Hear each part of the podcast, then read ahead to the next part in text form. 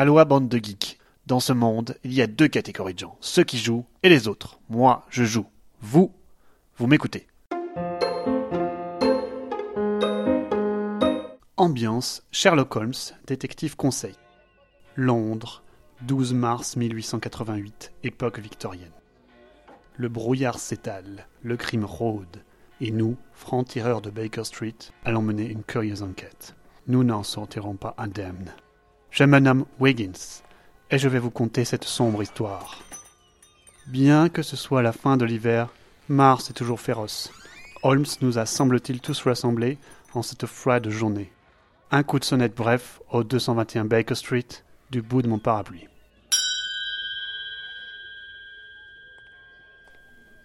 Mrs. Hudson nous ouvre et sans un mot, nous rejoignons Holmes et le docteur Watson embarqués dans une discussion sérieuse avec un homme proche de la cinquantaine, richement vêtu.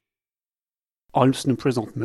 Richard Allen, frère de feu Courtney Allen, président de la Société des armements Grant. Voici donc pourquoi Holmes nous a fait venir. L'affaire prend forme tandis que Holmes nous expose brièvement, mais précisément, les faits essentiels. Retrouvé mort le 9 mars vers 19h par la police. Tué par balle. Portefeuille retrouvé vide près de la victime, dépouillé de sa montre à gousset. Affaire évidemment classée par Scotland Yard. Sur lui, un porte-document tranché mais non ouvert. Holmes en crochette la serrure avec aisance et nous révèle un agenda. En date du merge, un rendez-vous à la manufacture pour une surprise à 8 heures du matin et un rendez-vous avec un certain capitaine Egan, inconnu de M. Allen, le soir à 20h30. Nous trouvons aussi une note de frais chez Clarkson Sons, un chapelier, et une note signée A.M. Spaniard ce soir, 22h.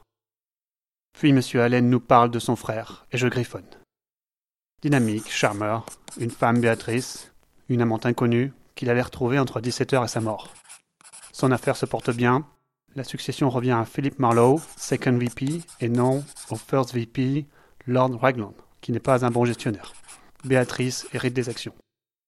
Mr. Allen nous laisse avec toutes ces informations. Il a été remarquablement agile et puissant dans son discours, et je présume à ses chiffres crayonnés sur son poignet qu'il doit être un agent de change. Nous prenons congé de Holmes et nous nous rassemblons dans notre petit troquet habituel pour un briefing. Je sors de ma poche une vieille carte de Londres que je déplie avec délicatesse sur la table. Un de mes acolytes sort le second objet essentiel à toute enquête, un annuaire de Londres, taché et décati, mais toutes les pages y sont intactes. C'est cela qui compte. Les amis, nous avons beaucoup d'informations ici, mais ne nous méprenons pas. Il va falloir démêler le vrai du faux pour faire éclater la vérité et prouver à Holmes que nous sommes dignes de la confiance qu'il a mis entre nos mains pour résoudre cette affaire. Après une heure de discussion animée, de confrontation de points de vue, d'analyse, plusieurs pistes se dégagent. Si je résume, nous pouvons d'ores et déjà aller voir le corps chez Mix, le légiste de Saint-Barthélemy, et passer chez Murray, le criminologue, pour analyser ce qu'on avait sur lui. Il serait certainement bon de se rendre dans les locaux de Grants. Cherchez-moi ça dans l'annuaire. Enfin, nous devons absolument trouver qui est Egan. Allez, francs-tireurs, on se sépare et on se retrouve à midi ici pour faire le point. C'est ainsi que débuta cette première enquête. La suite, c'est à vous de la vivre.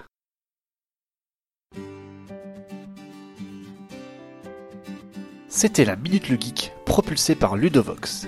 Trêve de blabla et place au jeu.